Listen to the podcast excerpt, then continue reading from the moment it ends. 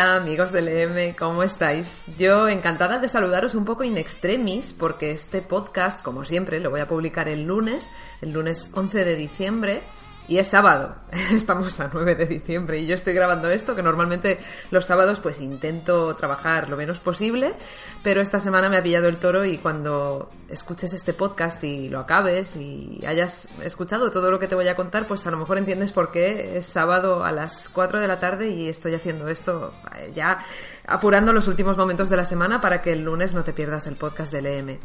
Porque este podcast además es muy especial. Mm, Va a funcionar de dos maneras, o más bien va a cumplir dos objetivos. En primer lugar, va a ser la segunda parte de la historia del EM, que ya mm, empecé a contártela en nuestro segundo aniversario, que fue en octubre. No sé si recordarás, también te lo dejaré por aquí enlazado. Grabé un podcast sobre la historia del EM y me quedé por la mitad.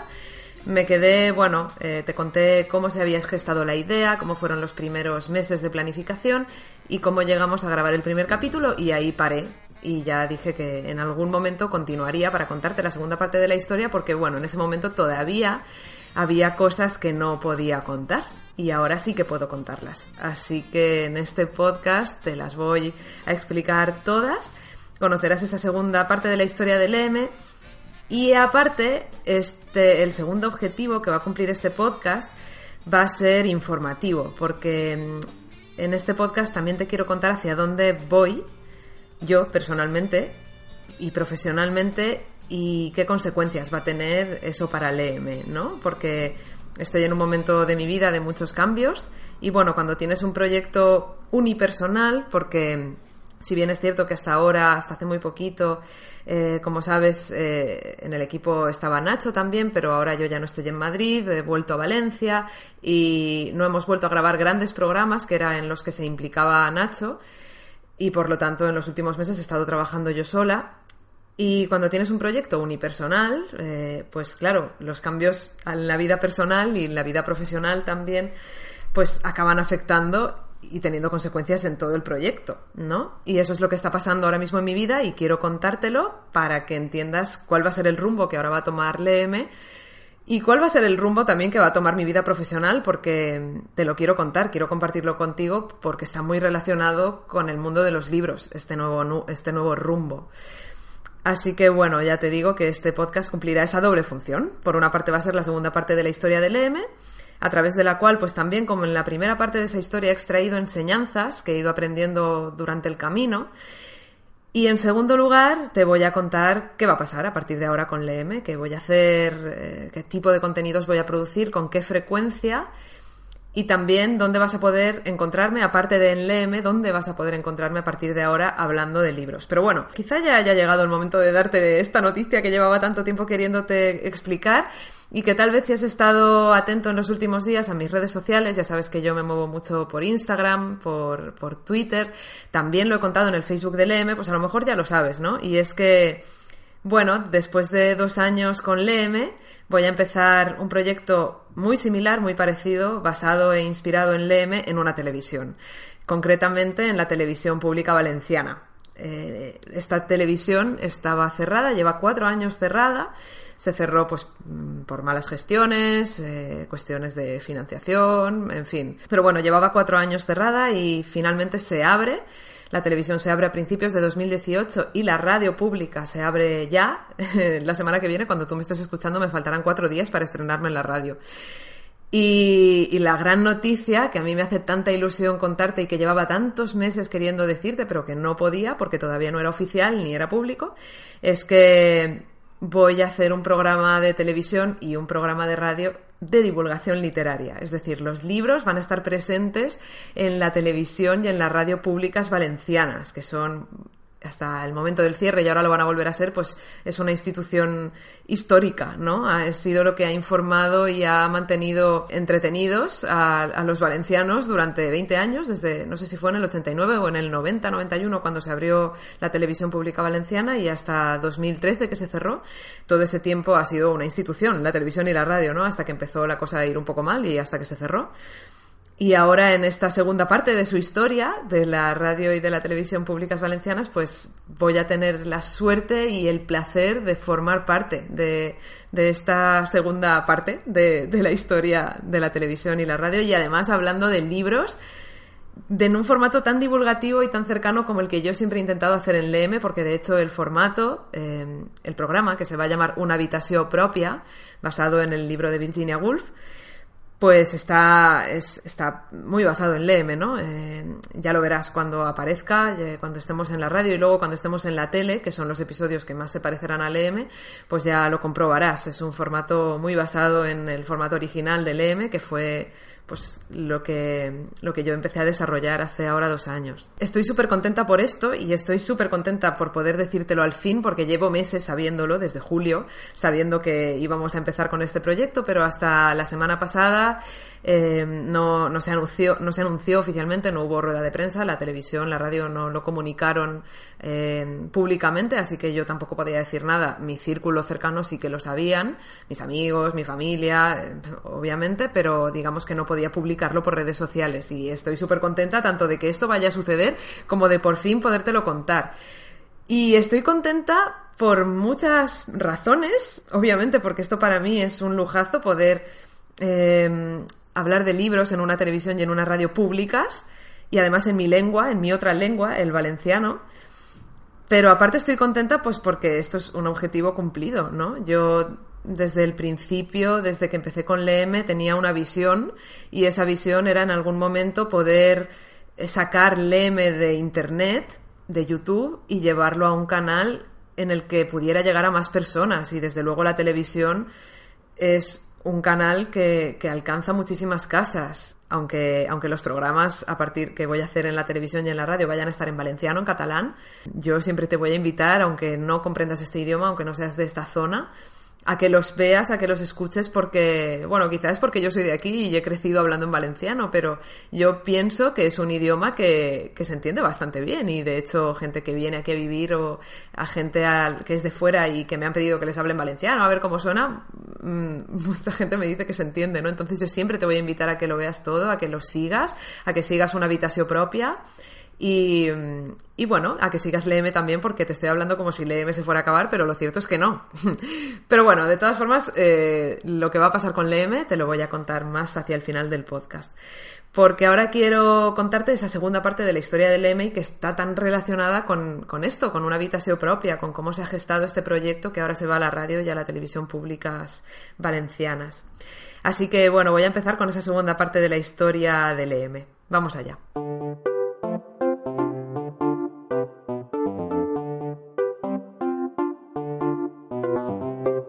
Bueno, en esa primera parte de la historia del EM yo me quedé contándote cómo rodamos el primer episodio, 100 años de soledad, de Gabriel García Márquez, y cómo a partir de ahí ya el, el, proyecto LM empezó a rodar, cómo empezamos a grabar nuevos capítulos, pero ya no te conté más, me paré ahí. Ahora quiero contarte qué pasó después, ¿no? Y bueno, cuando LM empezó ya, cuando ya empezamos a, a grabar capítulos, Nacho y yo, pues yo compaginaba al mismo tiempo LM, que era este proyecto un poco desinteresado, porque yo nunca he ganado dinero con LM. Mm, sí que he obtenido oportunidades profesionales a partir de LM, pero digamos que el proyecto en sí, los vídeos de YouTube, eh, la página web, todo eso nunca ha dado dinero. Sí, sí he hecho formaciones de fomento de la lectura, pero eh, que se han derivado de, que yo estaba haciendo LM, ¿no? Pero el proyecto en sí nunca ha dado, vamos, nos ha dado muy poquito, los patrocinios que hemos tenido, eventuales y tal, ¿no? Entonces, claro, yo para poder hacer LM, pues necesitaba, obviamente, tener un trabajo adicional. Y ese trabajo era mi trabajo como, bueno, he hecho un poco de todo durante estos dos años, pero sobre todo me he centrado en el mundo de la comunicación. He dado formaciones de hablar en público, de hablar ante la cámara, mm, luego también al mismo tiempo era correctora y editora de textos y redactora, y luego empecé a centrarme más en esa parte de redacción, de corrección y dejé un poco más de lado la parte de formación de hablar en público, ¿no? Todo esto lo hacía y lo sigo haciendo, de hecho, a través de mi otra página web que es tecomunicas.com, que no sé si la conocerás, pero bueno, te invito a cotillear también por ahí. Claro, llevar un proyecto como LEM que da tanto trabajo entre dos personas, Nacho y yo, y aparte tener que estar trabajando todos los días, claro, para poder tener dinero para vivir y para alimentar ese otro proyecto que era el LM, pues obviamente daba mucho trabajo. Y, y, estos años, eh, desde que empecé el LM hasta ahora, han sido años de muchísimo, muchísimo trabajo. Luego hablaremos más de esto.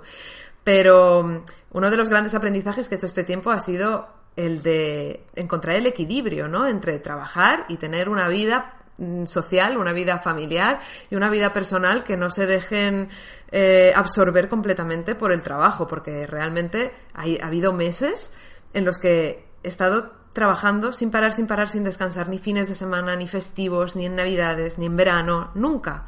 Siempre había algo que hacer del EM, siempre había que hacer algo del trabajo.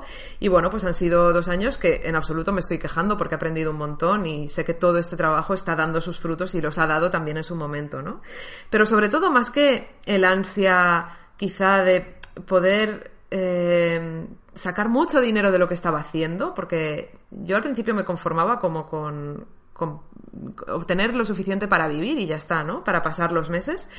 Mi objetivo estaba más puesto en hacerlo lo mejor posible, tanto en mis labores de correctora, de, formadora, de, editora de textos y de redactora, como en mi parte del EM, de divulgadora literaria. Yo siempre, mi foco estaba puesto ahí, en hacerlo lo mejor posible. Y también tenía un objetivo, claro, la verdad, y desde el principio lo tuve, desde el principio del EM, y era hacer lo mismo pero convirtiéndolo en una profesión pagada, es decir, eh, convertir la divulgación literaria en mi forma de vida, en, aquello que me diera dinero y sustento para, vivir, sin tener eh, necesariamente que dedicarme a otra cosa, aunque yo la verdad, te confieso que soy una persona súper inquieta, eh, no puedo estar quieta sin hacer un montón de cosas, entonces yo sé que aunque ahora empiece a centrarme más a fondo en la divulgación literaria. Eh, con lo de la tele y lo de la radio, yo sé que voy a estar haciendo cosas paralelas porque no puedo hacer una sola cosa, ¿no?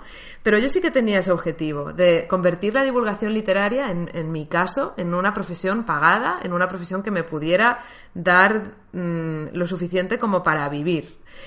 Y sobre todo tenía el objetivo de de que el EM llegara cada vez a más personas o de que el EM acabase convirtiéndose o dando como, como resultado otro proyecto que pudiera llegar a muchas más personas, por ejemplo a través de la radio o por ejemplo a través de la televisión o de un periódico. Es decir, para mí yo quería convertir la divulgación literaria en mi profesión y, y, que esa profesión tuviera mucho alcance, que yo pudiera fomentar la lectura y transmitir mi amor por los libros a cada vez más personas. Y desde el principio lo intenté. Desde que empecé con LM, aparte de hacer los programas y de todos los vídeos que tú has ido viendo a, lo largo de estos dos años, yo paralelamente y en la sombra iba contactando con medios de comunicación, ¿no? Y, les enviaba a mi página web y les decía, mirad lo que hago, tal. ¿Os gustaría que hiciera esto en vuestra radio, en vuestra televisión, en vuestro periódico? Claro, yo no sabía cómo funcionaban estas cosas. Yo no sabía y, en cierto modo sigo sin saberlo muy bien. ¿Cómo tú te metes en una televisión? ¿Cómo tú entras en una radio o en un periódico como colaborador, ¿no? Aunque sea sin cobrar al principio. Entonces yo enviaba emails, intentaba hacerme con contactos y muchísimas veces ni me contestaban. Y las veces que me contestaban, pues era para decirme que no, que, que, no querían colaboradores o que sí, un proyecto muy bonito, pero no tenemos dinero o aunque tengamos dinero o incluso aunque es que ni siquiera me ofrecían nunca la posibilidad de colaborar, aunque fuera de forma gratuita. Así que eh, hice algunas colaboraciones, pero todas acababan finalizando por diferentes motivos, ¿no? Que nunca dependían de mí. Entonces, bueno, pues yo seguía intentándolo y nunca perdía la esperanza en realidad. Yo sabía que, como te decía antes, se hacía el trabajo bien hecho y, y, y me concentraba en dar lo mejor de mí sin esperar grandes resultados a corto plazo, yo sabía que acabaría obteniendo lo que yo quería. Entonces, bueno, pues Nacho y yo seguíamos grabando nuestros programas, nos, nos juntábamos cuando había que grabar, seguíamos cada uno haciendo nuestras cosas paralelas, cada cual con su trabajo, Nacho es pintor. Y íbamos consiguiendo cosas, ¿no? Cada, cada programa conseguíamos algo nuevo. Me acuerdo, por ejemplo, cuando nos dijeron que sí, que podíamos entrevistar al Gran Wyoming. Y fue como, wow, qué chulo, ¿no? Y, nos fuimos ahí al a los estudios de la Sexta, a su programa El Intermedio, y lo entrevistamos. Y fue como uno de los primeros grandes hitos para nosotros, el, poder entrevistar a alguien como él, a quien admirábamos y, seguimos admirando, ¿no? Entonces, mira, fue justo ahí, que fue febrero de 2016, eh, justo después de grabar la entrevista al Wyoming, que estábamos por ahí por los pasillos de la sexta, nos estaban enseñando los estudios y tal, y eh, la cabina de realización, todas estas cosas, y de repente me sonó el móvil. Y vi en la pantalla que era Vicente, un amigo mío, que es realizador. Era realizador en la, en la anterior, en, la televisión valenciana, cuando todavía existía. Me estaba llamando, entonces se lo cogí. Eh, Hola Irene, ¿qué tal? Eh, aquí estoy en Madrid, no sé qué. Eh, oye, y me dijo él, oye, que le he pasado tu teléfono a un amigo mío que se llama Rafa. Es productor y te va a llamar ahora para proponerte algo. Y claro, yo pues me quedé así como un poco parada porque no sabía muy bien qué querría proponerme ese tal Rafa. Pero bueno, dije, bueno, pues nada, ahora cuando me llame se lo cojo, hablo con él y ya veremos, ¿no? Y luego seguiré por esta parte porque quiero eh, ir un poquito atrás en el tiempo para contarte la historia de cómo conocí a Vicente, a este amigo que me llamó por teléfono, porque tiene mucho que ver con, con todo, con toda la historia del EM y con esta oportunidad que ahora me ha surgido de poder hacer una habitación propia en la televisión y en la radio. En junio de 2015, que yo todavía estaba estudiando arte dramático y no sabía que me iba a dejar la carrera para empezar con LM en ese momento, me llamó una persona que se llama Enrique. Me llamó por teléfono. Aquí en este podcast hoy va mucho de llamadas. Enrique es el presidente, o no sé si lo sigue siendo, en aquel momento lo era, el presidente de la Asociación Valenciana de Familiares de Enfermos con Trastornos de la Alimentación. No sé si lo he dicho bien, eh, pero bueno, la asociación se llama Valcap. Él me llamaba para proponerme si quería participar en un vídeo que iban a grabar para promocionar la asociación a través de Internet, un vídeo que iban a subir a YouTube. Me contactaba a mí, bueno, pues porque me conoce, porque yo hace, ahora tengo 27 años, cuando de los 17 a los 19 eh, tuve anorexia y entonces, bueno, pues estuve ingresada en un hospital y mis padres se hicieron socios de, de Avalcab, de esta asociación de familiares con de pacientes, de familiares de pacientes con trastornos de la alimentación. Y a partir de ahí, pues bueno, he mantenido una relación bastante estrecha con la asociación, he hecho alguna vez algún taller allí, eh, y bueno, siempre hemos estado en contacto. Y entonces Enrique me llamó para proponerme ser como, no la actriz, porque no era cuestión de que yo actuara, sino que en ese vídeo yo tenía que contar mi experiencia de recuperación de cómo yo había entrado en el trastorno de alimentación y había hecho todo un proceso para salir de él y ahora estar bien, eh, tanto física como psicológicamente. Y me propuso que fuera yo, pues la persona, la protagonista, por así decirlo, de ese spot que iba a durar nada, un minuto, dos minutos. Entonces le dije que sí, que claro.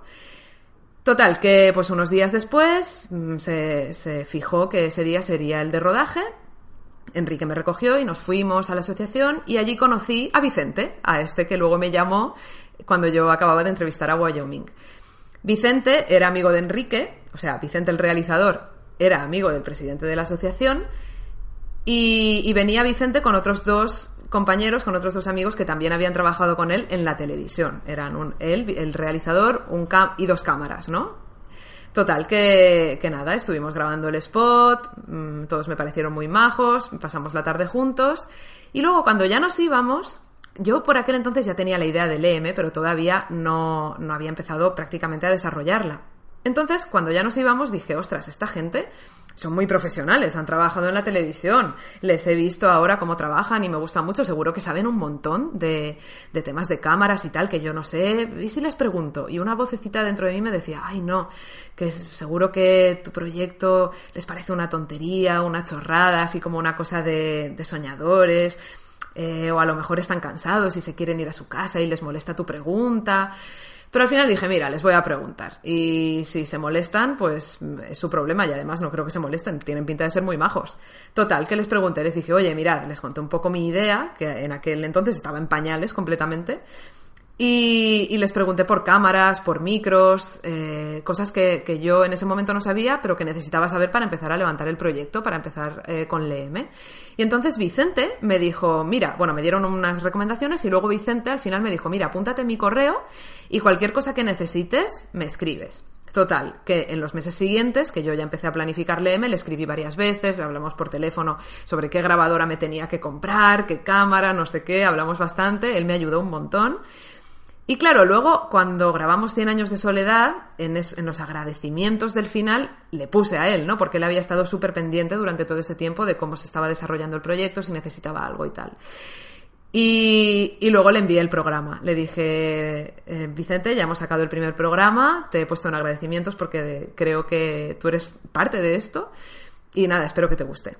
Y yo pensaba, madre mía, cuando lo vea, este que es un profesional de la tele me va a decir, ¿qué, qué has hecho aquí, no? ¿Qué estropicio? Y entonces me contestó, no sé, creo recordar que me llamó por teléfono y me dijo, he flipado, me ha encantado el, eh, vamos, envíame a partir de ahora, envíame todos los vídeos que hagas. Y yo, vale, vale, vale. Total, que empecé a enviarle todos. Le envié el segundo, le envié el tercero y siempre me llamaba Vicente y me decía que le había gustado mucho y me, seguía dando consejos de, pues mira, este plano lo tenías que haber hecho un poco más así. También me decía, no te maquilles tanto. Siempre me decía eso y dejé de maquillarme tanto porque él me lo decía. Entonces estuvimos en contacto todo este tiempo. Hasta que pasó eso, ¿no? Que, que, ese día me llamó y me dijo que, bueno, por lo visto le había hablado del EM a su amigo Rafa, que es productor y también es ex trabajador de la tele, y ahora tiene su propia productora, Suica Films, y que a Rafa le había gustado mucho, eso ya luego me lo contó Rafa, ¿no? Cuando me llamó, pues me había dicho, me dijo que, que Vicente le había enseñado el EM, que le había encantado, Rafa también es un apasionado de los libros, y entonces me propuso en ese momento presentar un proyecto a la televisión que yo no lo sabía, pero ya se estaba empezando a mover, ya había una convocatoria de compra de proyectos, es decir, para comprar programas tanto para la tele como para la radio que se iban a abrir próximamente. Ese próximamente era como muy abstracto y muy poco definido, porque al final, desde ese momento hasta ahora han pasado casi dos años, imagínate. Pero en ese momento era como próximamente, ¿no? Entonces Rafa me proponía, pues, eh, junto con ellos, que tenían toda la infraestructura, todo, todo el equipo de, personas eh, dedicadas al audiovisual, presentar un proyecto muy parecido al EM a la televisión eh, pública valenciana.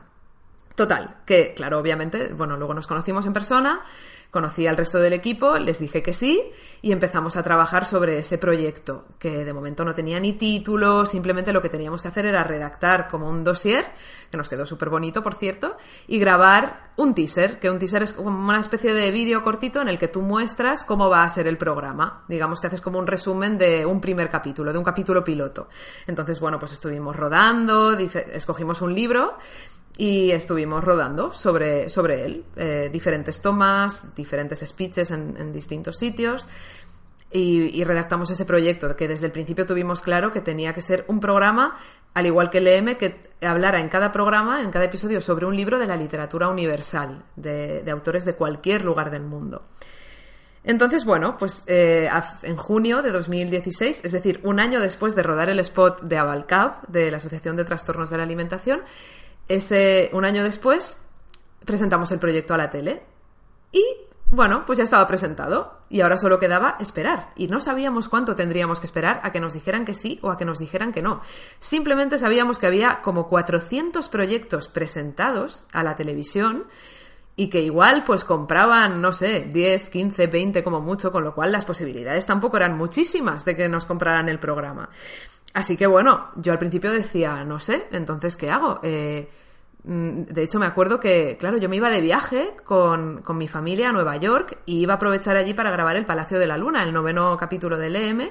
Y recuerdo de llamar a Rafa, el productor, y decirle, oye, tengo que cancelar el viaje porque imagínate que nos llaman y nos dicen que la tele empieza ya, dentro de un mes, y entonces eh, a lo mejor no me, no me tengo que ir a Nueva York porque si nos llaman cuando yo estoy allí, entonces ¿qué? Y Rafa me dijo, mira, tú haz tu vida porque esto puede tardar un mes o puede tardar un año o incluso más. Entonces, Claro, eh, ahí aprendí también una gran lección, ¿no? Que es que no puedes parar tu vida por un proyecto que no sabes si va a salir. Con lo cual ya me fui a Nueva York, nadie dijo nada. Eh, luego pasaron meses y de vez en cuando oíamos alguna noticia de, bueno, parece que se va a abrir, parece que ya, pero luego al final, pues nada. Me fui a vivir a Madrid y dije, bueno, pues yo me voy y si a mitad de estar en Madrid me llaman que tengo que volver, pues, pues volveré. Yo seguí haciendo mi vida tan normal y seguí con LM tan normal, obviamente, y con mi trabajo y esforzándome al máximo haciendo todo lo mejor que podía porque no había nada asegurado, no había nada garantizado, era simplemente un proyecto que estaba ahí presentado y que con mucha suerte eh, íbamos a poder llevar a cabo en algún momento. Total, que una semana antes de volverme de Madrid, en julio de este año, de 2017, que de hecho yo acababa de estar con Nacho, nos acabábamos de tomar algo por ahí, iba yo por la Gran Vía, me faltaba una semana para volverme a Valencia, y de repente veo que me llama Rafa. Y yo dije, algo ha pasado aquí, porque normalmente Rafa y yo, el productor y yo, nos comunicábamos más por, por WhatsApp, ¿no? Y casi nunca me llamaba y si me llamaba era de uvas a peras. Entonces cuando yo vi la, la llamada que me estaba llamando y dije, algo ha pasado. O sea, esto es que, que, ya se sabe algo, que o lo han comprado o no lo han comprado. Pero bueno, ha llegado el momento de, de saberlo, ¿no? Ese momento que he estado tantos meses esperando por fin ha llegado. Total, que cogí el teléfono y me dice, Rafa, Irene, ¿dónde estás? Todo esto en valenciano, pero bueno, ahora lo cuento en castellano. Irene, ¿dónde estás? Y yo, pues nada, aquí en Madrid, mira, mm, en la Gran Vía me pilla hasta... y me dice, oye, ¿y cuándo vuelves a Valencia? Le digo, pues nada, mira, en una semana, en una semana me vuelvo ya, ya he recogido mis cosas del piso, le he dicho al casero que me voy, y me dice, pues menos mal, porque han comprado el programa. Total, que imaginaos, yo en medio de la Gran Vía dando saltos como una loca, gritando como una loca, que eh, la verdad en ese momento no me fijaba en la gente, pero creo que si alguien me hubiera visto o me vio en ese momento, pensó que estoy loca, porque en ese momento obviamente alucinó, aluciné de que entre 400 proyectos que sabíamos que se habían presentado hubieran seleccionado el nuestro. Nosotros obviamente confiábamos muchísimo en él, nos curramos todo el dossier, nos curramos todo el teaser, pero claro, entre tantos y tantos proyectos, ¿cómo íbamos a poder sospechar que querrían comprar el nuestro, no? Y fue así, lo compraron. Entonces, bueno, pues ya dije, pues nada, esto, esto va en marcha, no sé cuántos meses tardará en comenzar, pero esto ya va para adelante. Así que me volví a Valencia con un sentido, ¿no? Porque en ese momento en el que yo me volví a Valencia yo no sabía si luego volvería a Madrid, yo sabía que iba a pasar el verano en Valencia, pero no sé si luego volvería a Madrid porque había visto que allí en el mundo de la cultura, de los libros, había muchas más oportunidades. Pero al mismo tiempo también me gusta mucho Valencia y también pensaba incluso en irme a, cualquier otra ciudad, porque yo realmente puedo trabajar desde cualquier lugar del mundo con, mis proyectos, tanto con LM como con mis labores de correctora y redactora. Así que bueno, ya me volví a Valencia con un sentido de, ah, qué guay, voy a hacer algo muy chulo allí, por lo menos durante el tiempo que dure una habitación propia. Total, que tuve ese gran primer chute de alegría, salimos a celebrarlo por Madrid, luego pues cuando volví a Valencia lo celebré con mi familia, pero luego em, me vino como una especie de bajón y como una especie de crisis, que coincidió también con, con un viaje que hice, me fui a hacer el Camino de Santiago sola durante casi tres semanas. Y ese viaje me sirvió muchísimo para reflexionar y para darme cuenta de que yo había sido era algo que ya sospechaba, pero en ese momento me di mucha más cuenta. Y es que yo siempre he sido una persona que ha basado mucho su felicidad y su bienestar en el éxito profesional. Antes, cuando era más joven, lo basaba en el académico, en sacar buenas notas y ser muy buena alumna y tocar muy bien el violonchelo cuando tocaba el violonchelo. Y luego cuando empecé a trabajar, pues eh, digamos que mi autoestima estaba basada siempre en los éxitos que conseguía a nivel profesional. Y en ese momento en el que, por así decirlo, había conseguido lo más, el objetivo más ambicioso que yo me había puesto hasta ese momento, que era llevar un programa de libros a la televisión, de repente me di cuenta de que mi felicidad no estaba ahí. Es decir, obviamente me puse, como te digo, muy contenta al principio, pero luego me acostumbré a tener eso, ya era algo normal. Es decir, vale, ahora ya lo he conseguido, ahora quiero otra cosa más. Y ahí fue cuando dije, eh, frena un momento, porque eh, este se, se, manifestó como esa ambición que muchas veces nos puede traicionar, porque siempre parece que queremos algo más de lo que conseguimos. Y cuando conseguimos algo que hemos estado mucho tiempo persiguiendo, de repente dejamos de valorarlo y queremos otra cosa mayor. Y en ese momento fue un poco cuando, cuando tuve esa crisis, ¿no? Porque miré hacia atrás en mi vida y me di cuenta de cómo todo yo lo había basado en el éxito profesional y cómo después de haber conseguido lo que para mí fue hasta el momento el objetivo más grande que yo me había planteado nunca, pues la felicidad no era tanta. Obviamente está ese chute de alegría momentáneo, pero luego todo vuelve a ser como antes. Y, y me di cuenta de eso, ¿no? De que, de que yo siempre había creído que yo soy mi trabajo que las cosas buenas que me pasan siempre tienen que ir relacionadas con trabajo o que mi valía depende de lo que consiga a nivel profesional. Y como te digo, estaba y sigo estando muy contenta por haber conseguido esto y por tener la oportunidad de hacer esto a partir de ahora, pero también esa crisis que pasé durante el verano me sirvió para darme cuenta de que soy mucho más que mi trabajo y que la vida tiene muchas más esferas y muchas más parcelas en las que nos podemos desarrollar, aparte de lo profesional, que es muy importante, pero no es lo único, ¿no? Pero bueno, luego te contaré más sobre esto también, porque ahora que ya estamos a, bueno, ahora estamos a principios de diciembre, pero a finales de, de noviembre, es decir, hace dos semanitas, ya nos pusimos por fin a trabajar porque estos meses desde verano hasta finales de noviembre pues han sido de ir a la tele y que nos cuenten qué esperan de nosotros y entonces nosotros eh, digamos rehacer un poco el proyecto. No nos han modificado mucho, hemos tenido esa suerte de que el proyecto se ha quedado tal y como lo presentamos, no nos han hecho modificaciones y de hecho nos han pedido más porque nosotros presentamos un programa de tele y nos han pedido además un programa de radio eh, que también yo voy a presentar.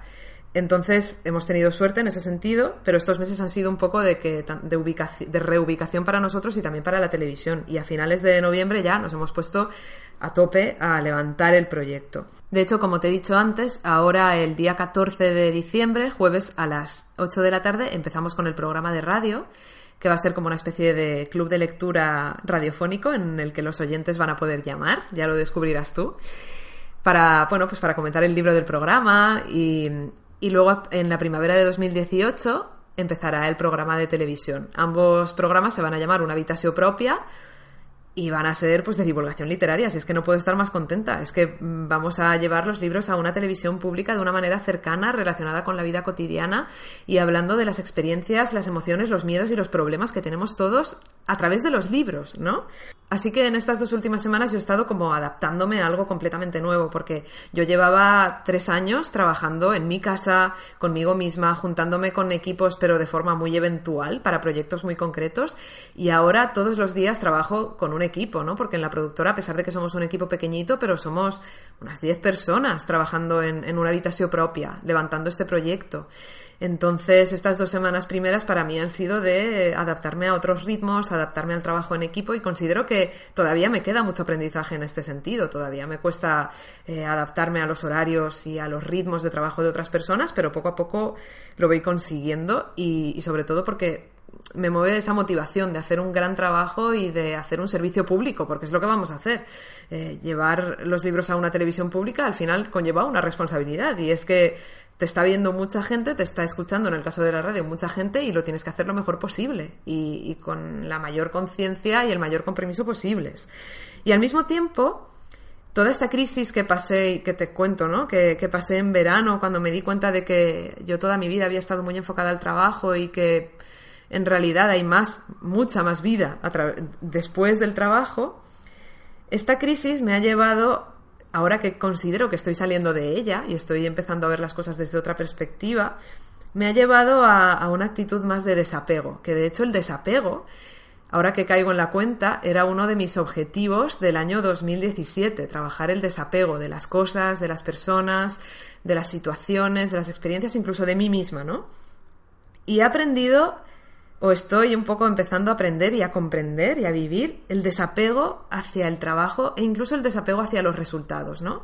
A mí, obviamente, como todo lo que hago, me encantaría que una habitación propia fuera muy bien, igual que me encantaría que el EM siguiera yendo súper bien y que todo lo que yo hago en mi vida a nivel profesional y también de cualquier tipo fuera muy bien. Claro que me encantaría. Pero también me he dado cuenta con esta crisis de que mi estabilidad mi autoestima, mi felicidad incluso no dependen de que esto vaya bien.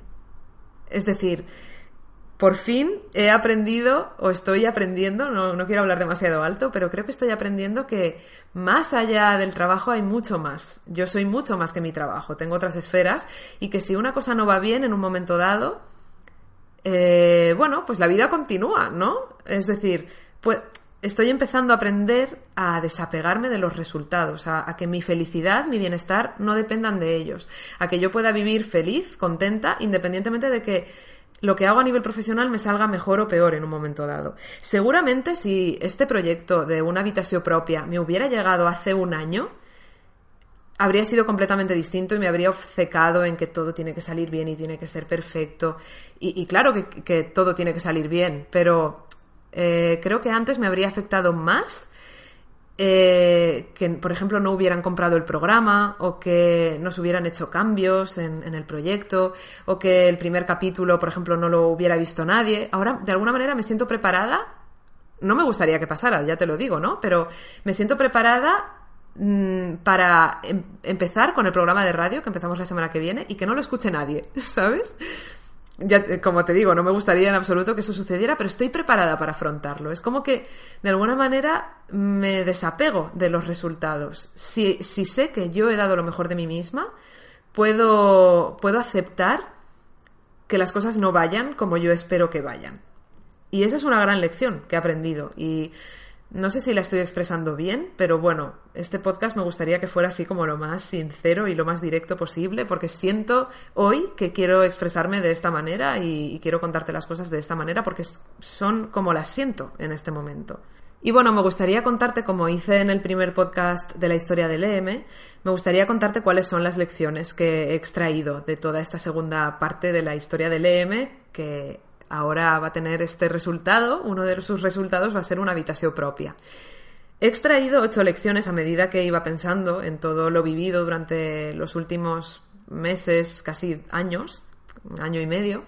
He estado pensando y dándome cuenta de qué he aprendido, ¿no? Y he extraído ocho lecciones de, de todo esto.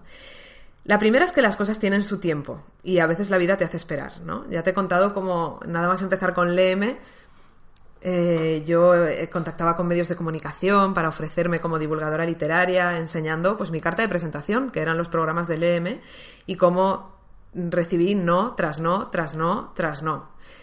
Y muchas veces me frustraba y pensaba, bueno, quizá no valgo para esto, quizá esta no es, no es mi destino, o a lo mejor realmente lo que me han dicho de que eh, no se puede vivir de los libros es verdad, ¿no? A veces tenía momentos de estos, de, mucho pesimismo, o de. Que, luego al final me acababa recobrando y salía de ellos, pero estaban, esos momentos estaban. Y al final me he dado cuenta de que las cosas tienen su tiempo, como te digo, y de que la vida muchas veces te hace esperar. Porque, como te decía antes, si, si el proyecto de una habitación propia nos lo hubieran comprado hace un año, yo habría estado mucho más apegada al proyecto y habría esperado eh, muchísimo más de él y quizá no lo habría vivido con tanta calma y con tanta tranquilidad y con tanta alegría tranquila como lo estoy viviendo ahora. Lo habría vivido a lo mejor con más ansiedad, con más ganas de demostrar a los demás que yo soy buena. Y bueno, a lo mejor es que yo no tenía que vivirlo así y tenía que vivirlo de, esta otra manera. O, a lo mejor yo en ese momento no estaba preparada para algo así y ahora sí, y por eso ahora la vida me lo trae, ¿no? A lo mejor esto suena un poco místico, pero es que realmente creo que es así. Eh, siento que esta lección, por lo menos para mí, tiene sentido. La segunda lección es que el objetivo principal, yo creo que en cualquier cosa en la vida, pero más específicamente en lo profesional, el objetivo principal tiene que ser hacerlo lo mejor posible y entonces llegarán los resultados.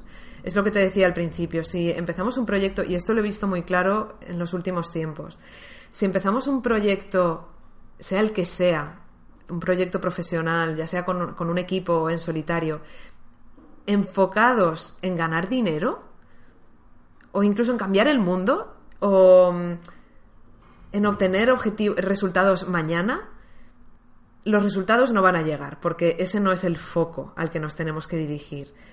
El foco, el objetivo, para mí por lo menos, tiene que ser hacerlo lo mejor posible. El dinero, mm, los resultados, eh, la fama, si es que alguien quiere fama, esos son resultados. Son los resultados de hacer las cosas bien, de hacer las cosas como tú sentías que tenías que haberlas hecho. Pero no son el fin. Mm, o por lo menos pienso que son un fin equivocado. Si nos enfocamos, voy a poner por caso el dinero, ¿no? El dinero para mí es un resultado, es un resultado de hacer las cosas bien, de hacer un trabajo que aporta valor al mundo.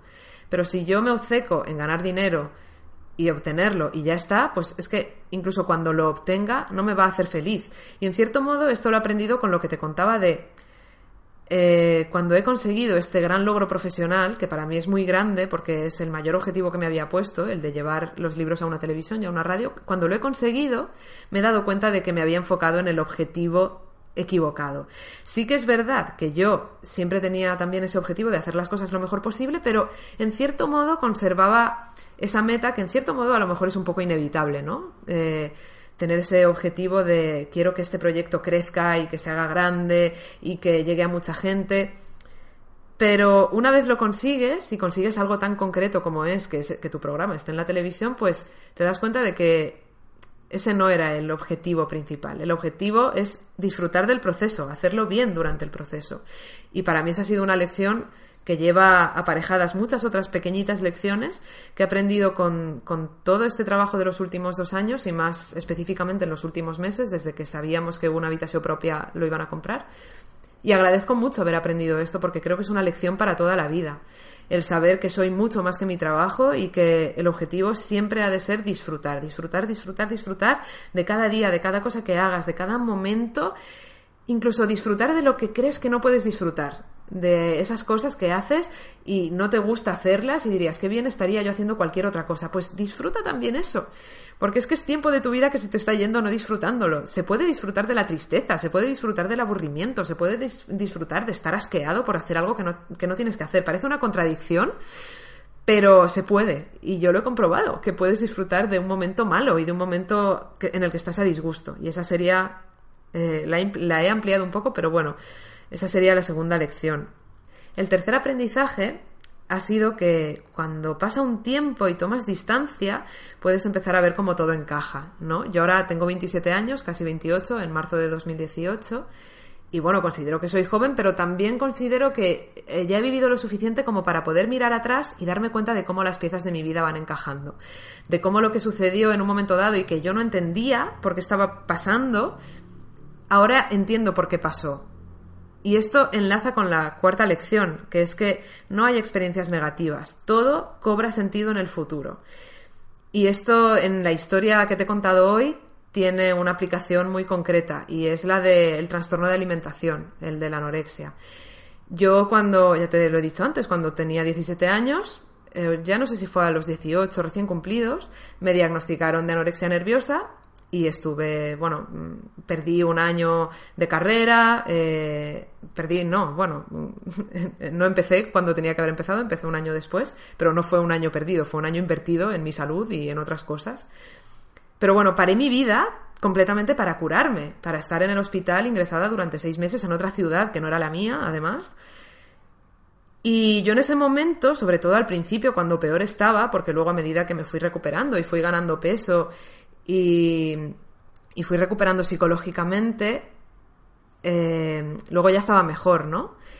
Pero al principio, sobre todo, cuando peor estaba, eh, cuanto menos peso tenía y cuando todavía no estaba en el hospital, que estaba en casa y mis padres trataban de enderezarme sin conseguirlo, pues yo lo veía todo negro, claro. Y además pensaba, es que ¿por qué yo tengo que estar pasando por esto? O sea, ¿qué sentido tiene esto? Tanto sufrimiento, tanto malestar eh, no le veo el sentido ni a la enfermedad, ni a la vida, ni a nada de nada. ¿No? O sea, claro, eh, si conoces a alguien que ha tenido depresión o que ha pasado por un trastorno de este tipo, un trastorno psicológico, lo sabrás, o incluso tú mismo si has pasado por uno de ellos, eh, hay momentos en los que no le encuentras el sentido a nada. Y yo pasé por muchos momentos de esos. Y pensaba que nunca iba a verle el sentido a la enfermedad.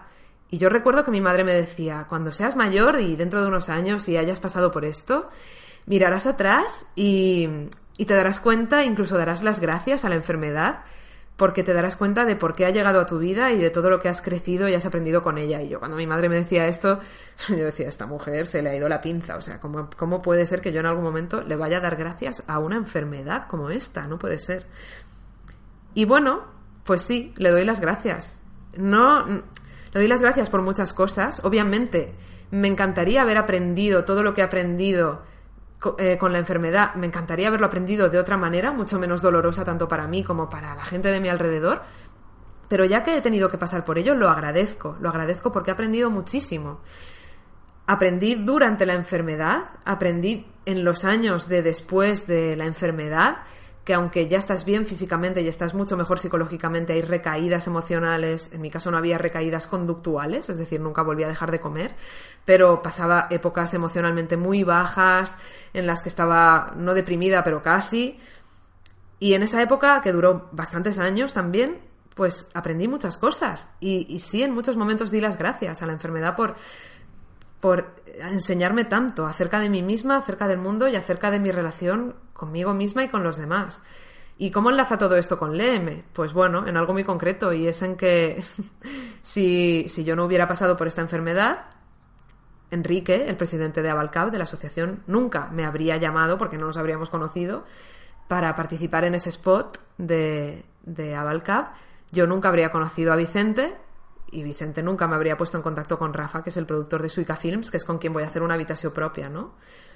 Entonces, quién sabe, a lo mejor habría llegado a hacer un proyecto como una habitación propia por otra vía, pero no lo sé, ni nunca lo podré saber. Entonces, como no lo sé, pues lo único que puedo hacer ahora es agradecer a la enfermedad y a todo lo que yo pasé con ella, porque de alguna manera ahora la enfermedad ha cobrado un sentido. Y cuando me di cuenta de esto, ¿no? Cuando me, que fue hace unos meses, cuando me di cuenta de eh, cómo, o sea, el origen más primitivo de una habitación propia, que fue, bueno, en mi caso fue mi enfermedad, en realidad. Bueno, si tiráramos atrás, pues podría haber sido mm, la pasión de mis padres por los libros, ¿no? Pero digamos que la enfermedad ha formado parte también tanto del EM como de una habitación propia. Y, bueno, para mí eso trae una lección y es la que te contaba, que no hay experiencias negativas, solo hay experiencias neutras. Y todo depende de cómo las vivamos de cómo las interpretemos en el futuro y de si queremos vivirlas como algo bueno, como algo malo, o como, bueno, pues como algo que nos puede ayudar a crecer y a experimentar nuevas facetas de nosotros mismos. Eh, todo, para mí, todo, todo cobra sentido en un futuro. Y eh, mi enfermedad, que ya hace 10 años de ella, pues ahora para mí ha cobrado más sentido que nunca y estoy segura que en algún futuro volverá a cobrarlo por otra razón, igual que antes de una habitación propia lo había cobrado por otras cosas. El quinto aprendizaje es que no puedes paralizar tu vida por algo que solo es posible, pero que no es seguro. Eh, y aquí voy a ser breve porque ya te lo he contado un poco antes. Cuando presentamos el proyecto a la tele, que no sabíamos cuánto tiempo tendríamos que esperar, Rafa me dijo, haz tu vida porque esto puede tardar mucho en llegar. Entonces, y si llega. Entonces, pues nada, yo seguí con mi vida, seguí obviamente con LM, porque bueno, podría haber paralizado las cosas, ¿no? Y haber dicho, bueno, ahora que ya he lanzado esta moneda al aire, voy a esperar a ver qué pasa, ¿no? Voy a relajarme, porque, oye, si luego es favorable, pues pues entonces genial, ¿no? Mm, y si no es favorable, pues entonces ya trabajar en el futuro, ¿no? Pero bueno, yo decidí y, creo que es la opción más conveniente. Decidí seguir con mi vida como, como si nada, como si eso no existiera y pensando que, bueno, si en algún momento llega, pues genial. Y si no, pues yo habría habido habría ido recorriendo otros caminos, abriendo nuevas puertas que podrían dar sus frutos en el futuro. Y las tres últimas lecciones, los tres últimos aprendizajes tienen mucho que ver entre ellos, así que te los voy a decir tal cual y luego, pues sí, eso me explayo un poco más. El primero de esos tres últimos aprendizajes, aprendizajes es que la felicidad no está en los logros, sino que está en uno mismo. Es decir, la felicidad no está en lo externo. Y sé que esto suena muy tópico, pero ahora siento, desde hace unos meses, siento que es muy cierto. Eh, la felicidad no la podemos encontrar en nada externo a nosotros mismos, ni en una persona, ni en un trabajo, ni en un viaje, ahora que está tan de moda irnos a la otra punta del mundo, ¿no? Para, para encontrar la felicidad. La felicidad nunca está fuera, la felicidad siempre está dentro, siempre. El segundo aprendizaje, en este sentido, es que yo soy más que mi trabajo. Y para mí este es un aprendizaje que ha sido vital, porque quizá, no sé, a lo mejor tú siempre has sabido esto. Hay personas que nacen con unos aprendizajes ya muy integrados y hay personas que los vamos aprendiendo por el camino. Y para mí este ha sido un aprendizaje del camino, el hecho de que yo soy más que mi trabajo, soy más que los resultados que obtengo a nivel académico o profesional. Soy más incluso de, de, la forma en que la gente me ve o de cómo yo me relaciono con los demás. Soy mucho más y siempre soy más y más. Y nunca voy a acabar de encontrar todo lo que hay dentro de mí, igual que tú tampoco lo vas a encontrar. Y el tercer aprendizaje, que es más reciente, es más de desde que hemos empezado ya a rodar con una habitación propia, es que yo no dependo de mis logros profesionales. Es decir, eh, siento por primera vez en mi vida que mi felicidad y mi bienestar no dependen de lo que yo consiga a nivel profesional. Yo puedo estar bien independientemente de si a la gente le gusta lo que hago, de si el programa queda como yo me había imaginado que quedara. Y como te decía antes, para mí esto es muy importante porque yo nunca había pensado de esta manera, había pensado todo lo contrario, aunque fuera inconscientemente, pero yo vivía desde ese patrón de yo soy mi trabajo y mi felicidad depende de lo que yo consiga a nivel profesional. Y claro, yo estaba muy enfocada en mi trabajo y, como te decía antes, estos tres años desde que soy autónoma, que siempre lo he sido realmente, he estado completamente enfocada en el trabajo hasta hace unos meses en los que me he dado cuenta que hay vida más allá del trabajo. Aunque tu trabajo te encante, porque a mí mi trabajo, jolín, tengo la suerte y soy tan afortunada de que mi trabajo me encanta y me apasiona. Pero a pesar de que me apasiona y me encanta y puedo estar horas y horas sin cansarme, estoy empezando a darme cuenta de que hay más cosas después. Hay eh, personas a las que querer, personas a las que amar, personas a las que atender.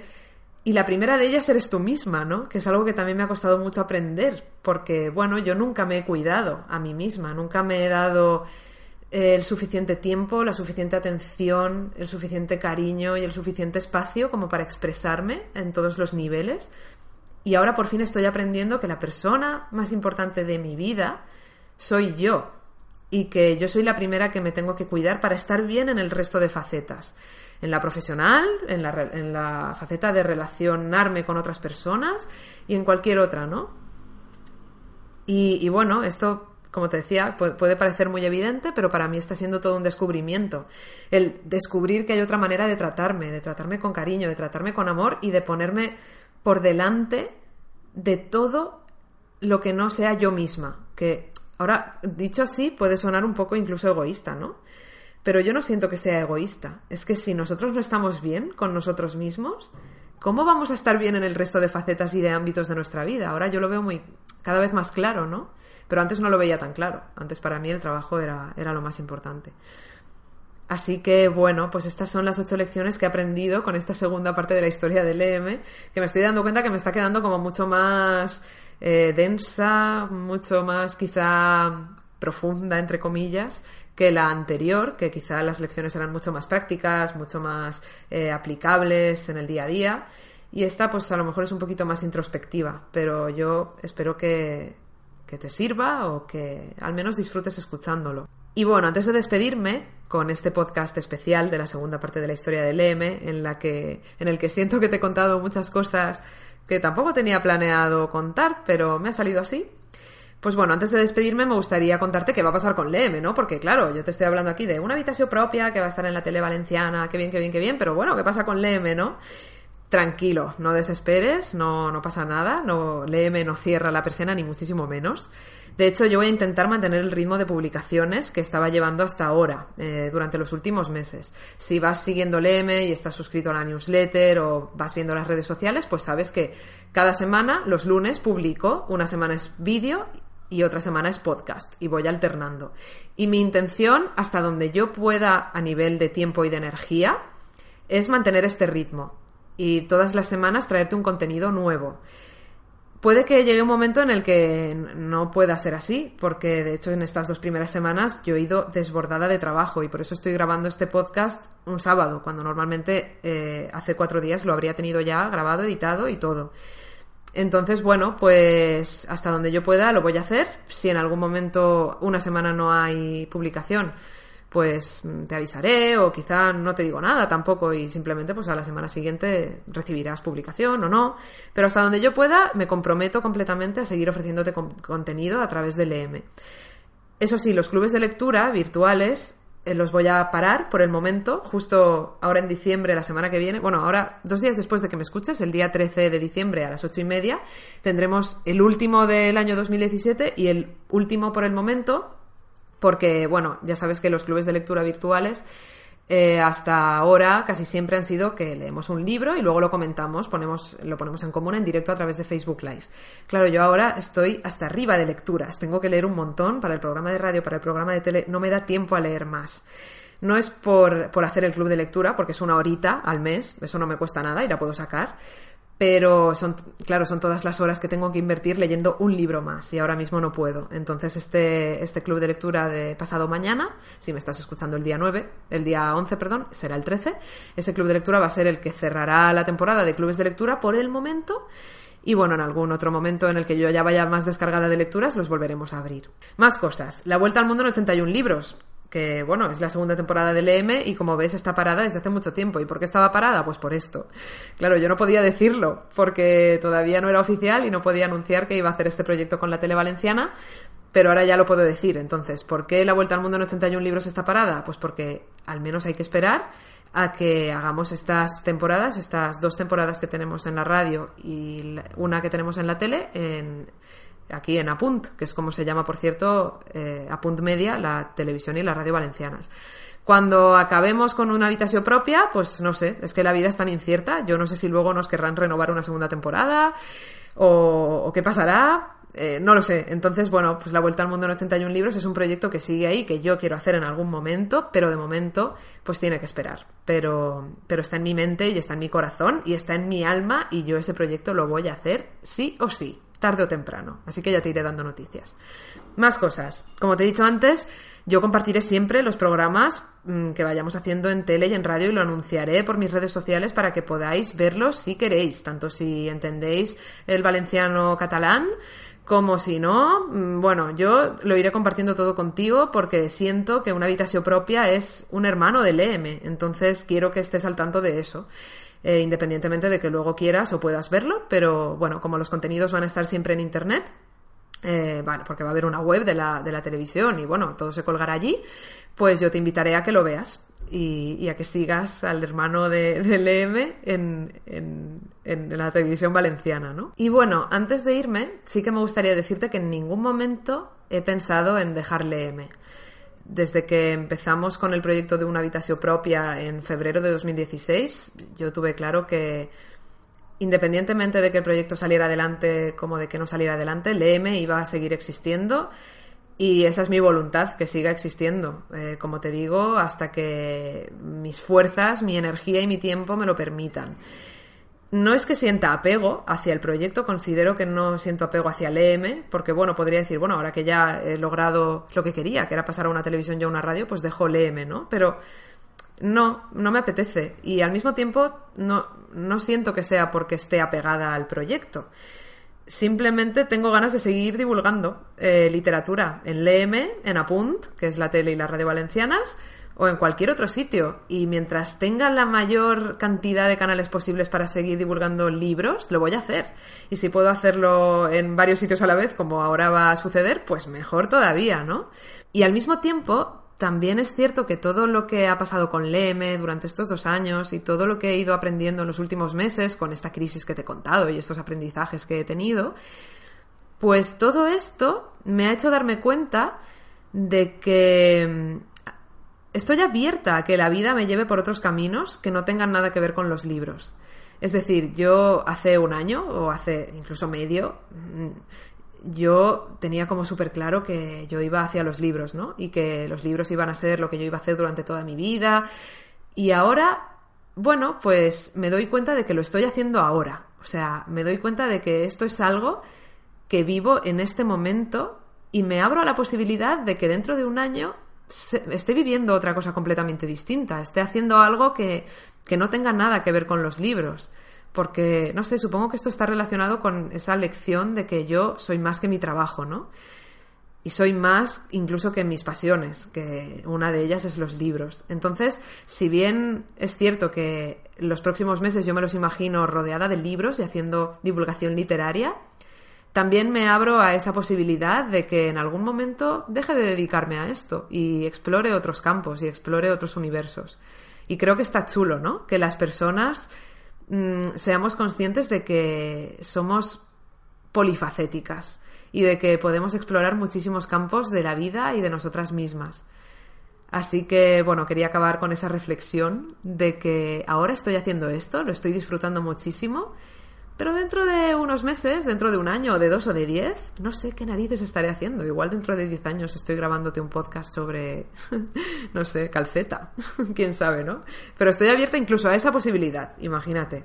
Te quiero dar muchísimas gracias por haber escuchado este podcast en el que me he pasado de la raya con el tiempo porque, bueno, ha sido así, me ha salido así, quería hablarte de esta manera, un poco más lentamente que siempre, que lo que suelo hacer.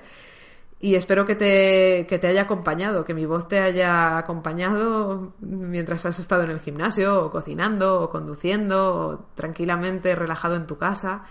Y también te quería dar las gracias, eh, porque siento que ahora se abre una nueva etapa en mi vida personal y en mi vida profesional por muchos motivos.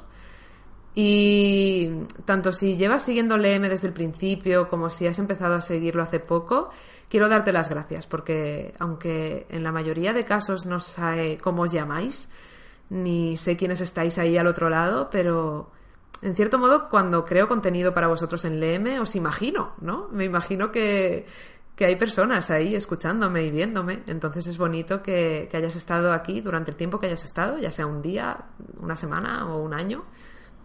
Porque sin ti, sin tu presencia, pues esto no tendría demasiado sentido, la verdad.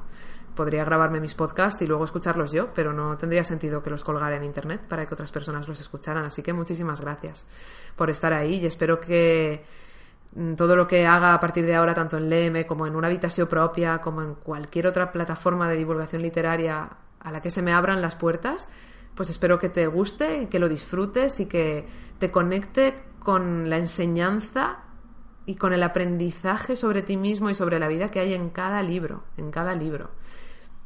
Y bueno, también me gustaría, antes de cerrar este podcast especial de la segunda parte de la historia del LM, me gustaría darle las gracias a Vicente, porque creo que él ha sido clave en todo esto y, siento que forma parte de, toda la evolución tanto del EM, porque él me ayudó mucho al principio y me ha ayudado mucho durante. En alguna ocasión incluso me grabó conmigo, rodó conmigo, desinteresadamente. Y, bueno, también ha sido clave obviamente en una habitación propia. Así que Vicente, muchísimas gracias. Y a todos vosotros os espero en el próximo contenido del EM, que imagino que será un vídeo y que ojalá mmm, esté la semana que viene, el lunes, en internet, porque eso significaría que he tenido tiempo de producir un nuevo contenido a pesar de todo el trabajo que tengo con una habitación propia. Un beso enorme, muchísimas gracias por estar ahí y nos vemos y nos escuchamos en LM. Y en una habitación propia si quieres también. Chao.